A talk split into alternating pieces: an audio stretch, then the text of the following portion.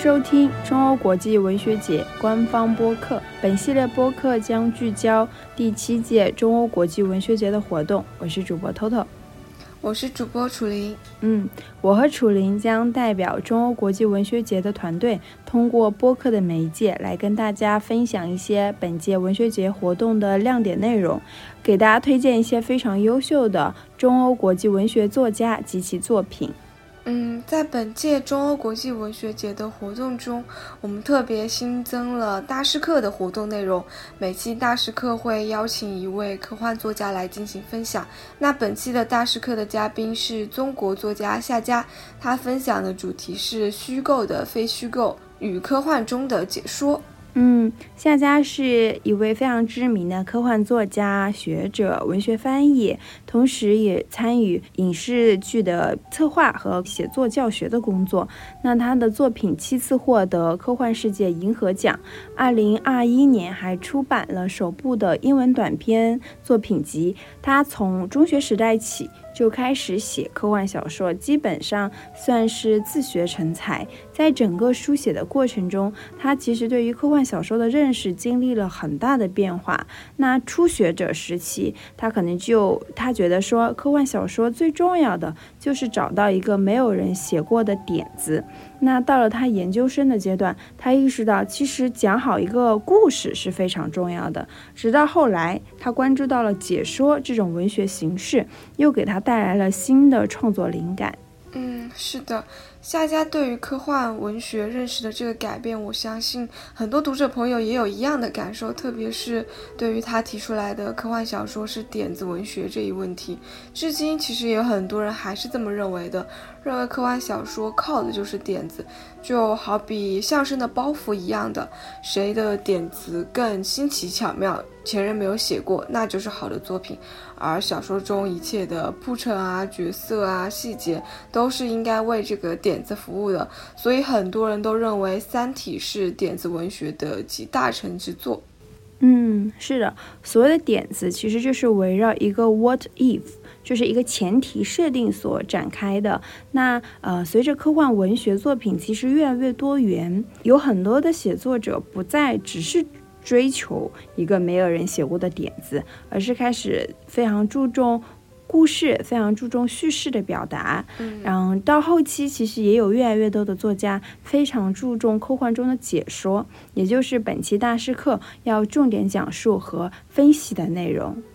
解说的这个概念第一次提出是在《关于解说的一点思考》这篇文章中。文章的作者是美国科幻作家金斯坦利·罗宾逊。嗯，是的。那金斯坦利·罗宾逊他其实除了是一位科幻作家之外，他还有一个非常重要的身份，他还是一个马克思主义的学者。那他的老师其实是非常著名的当代的马克思主义文论家。弗雷德里克·詹姆逊对于这样子的学术背景，其实也让金斯坦利·罗宾逊形成了一套属于自己的马克思主义的科幻批判理论。关于科幻中解说的提出，其实就是基于这样的马克思主义的理论。那大多数人其实不太会把科幻这件事情跟马克思主义联系在一起，好像是两种极端。但其实这也是一种刻板印象啊，因为在马克思主义的群体当中，其实对于科幻是有共识的。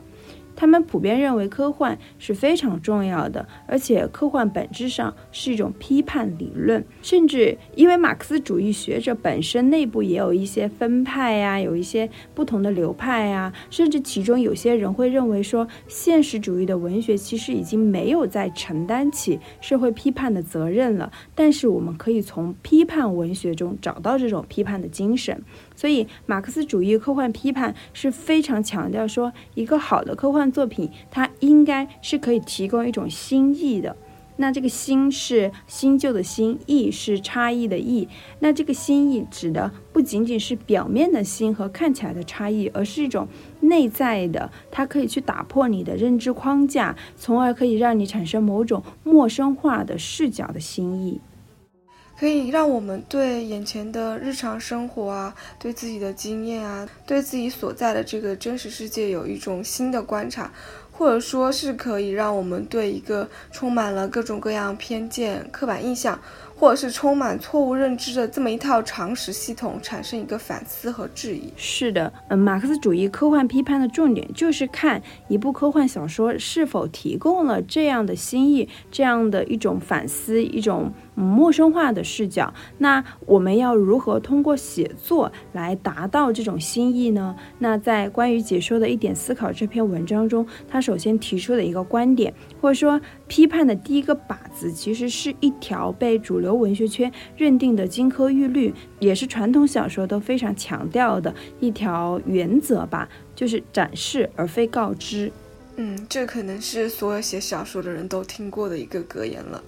是的，特别是在科幻作品中，如果一本科幻小说它花了很多的篇幅去解释这个世界观，去写你这个概念背后的理论是什么，其实它会像一个说明书一样。那对某些读者来说，它可能是某种阅读的障碍。于是有很多的科幻作家，他们其实会尽量的减少这种告知的做法，而是将理论背景更多的融入故事中间去做展示。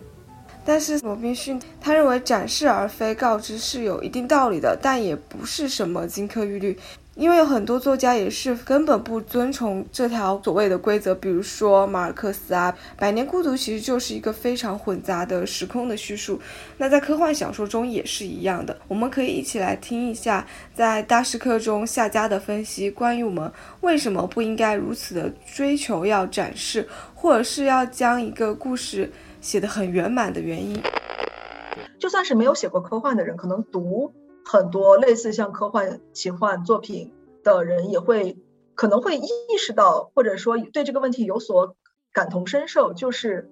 斯坦利·罗宾逊认为，当我们去追求这个故事要讲的很圆的时候，啊，我们希望这个故事它完全满足读者的期待，会希望它的每一个悬念。节奏都很好，并且到最后，比如说他感人的时候，他的这个感人是让人所有人都好像是一种普世的价值。在这样的故事，其实，在某种程度上，它很可能是在迎合读者心中暗含的期待，甚至是很多在道德方面的比较陈旧的观念。讲的特别圆的故事，它在意识形态上，它有可能是陈旧的。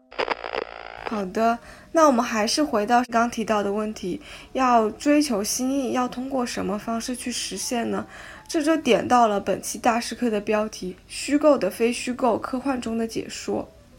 是的，金斯坦利·罗宾逊他就指出说，其实我们需要通过叙事之外的东西来呈现新意。那叙事之外的东西其实就是解说，那包括就介绍故事的背景资料等等。嗯，那下家以科幻作家厄修拉·勒古恩的代表作《黑暗的左手》为例，分析了本书中的解说部分。他的解说是穿插在正文故事情节中的，也就是说，章节和章节之间会有一个类似于人类学的研究报告啊，通过这个报告去呈现出他故事中外星球的考察者对于地球的观察和认识。其实严格来说，这个报告和故事主线没有太多的关系，但是它就是一个背景资料，可以让你更熟悉故事主角所生活的那个世界，是一个通往陌生世界的说明书。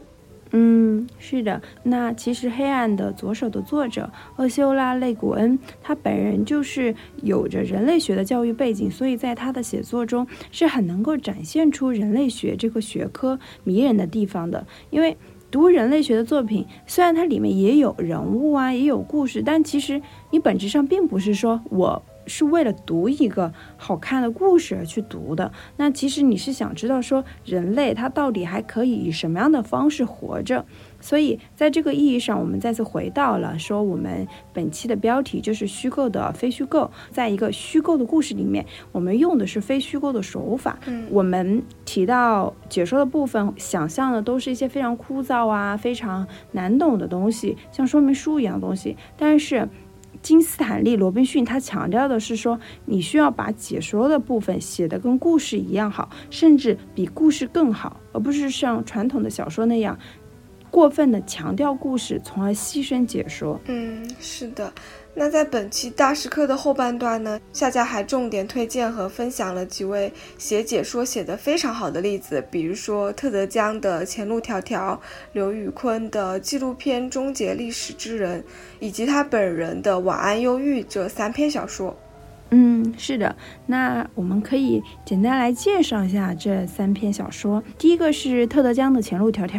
那特德·江他其实是著名的美籍华裔科幻作家。嗯，几年前维伦纽瓦导演的电影《降临》就是根据特德·江的小说《你一生的故事》改编的。特德·江拿过非常多的奖项，包括星云奖、雨果奖等等。这一篇《前路迢迢》它其实是个非常短的故事，英文单词不到一千个，中文的。话可能十分钟之内就能看完的，它基本上全文是非虚构的写作手法，没有什么人物，也没有什么情节，它就是介绍这么一个装置。我们可以来听一段，在本期的大师课中，夏家对于这一篇小说的一个推荐和分析。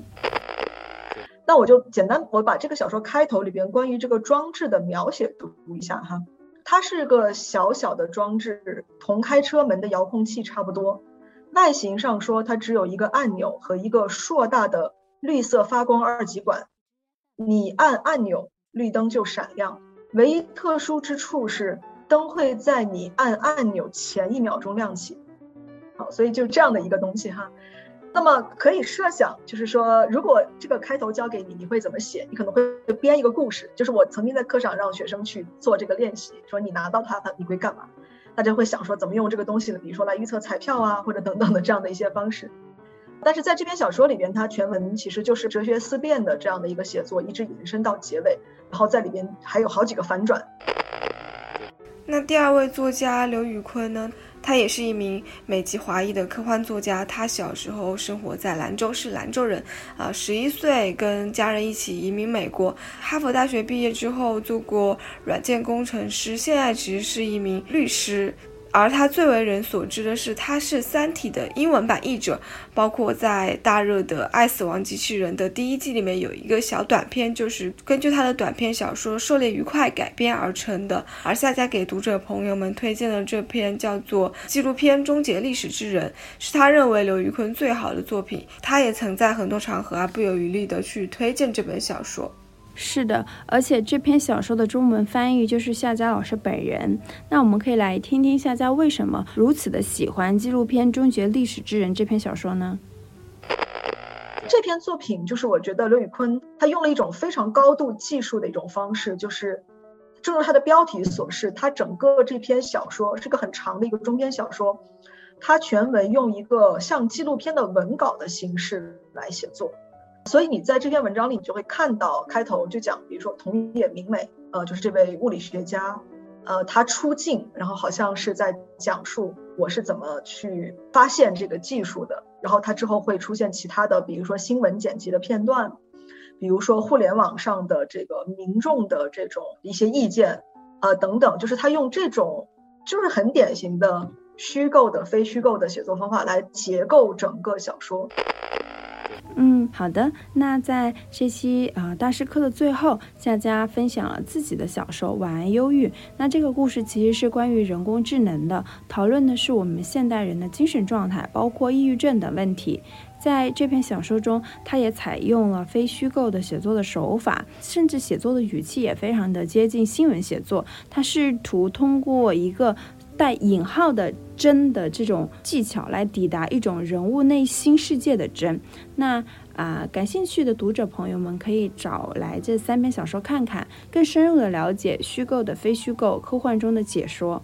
嗯，也希望读者朋友或者听众朋友们可以通过这堂夏佳老师的大师课，了解到科幻文学其实还是有很多类型啊和多种写法，也可以根据自己感兴趣的领域进行科幻阅读。嗯，好的，那感谢大家的收听，本期节目就到这里了。如果大家想了解更多关于本期大师课的内容，可以关注我们的微信、微博账号“中欧国际文学节”来获取更多详细的内容和资料。感谢各位的收听，本期节目就到这里了。本系列播客聚焦第七届中欧国际文学节，由欧盟驻华代表团特别支持制作。我们下期再见，拜拜。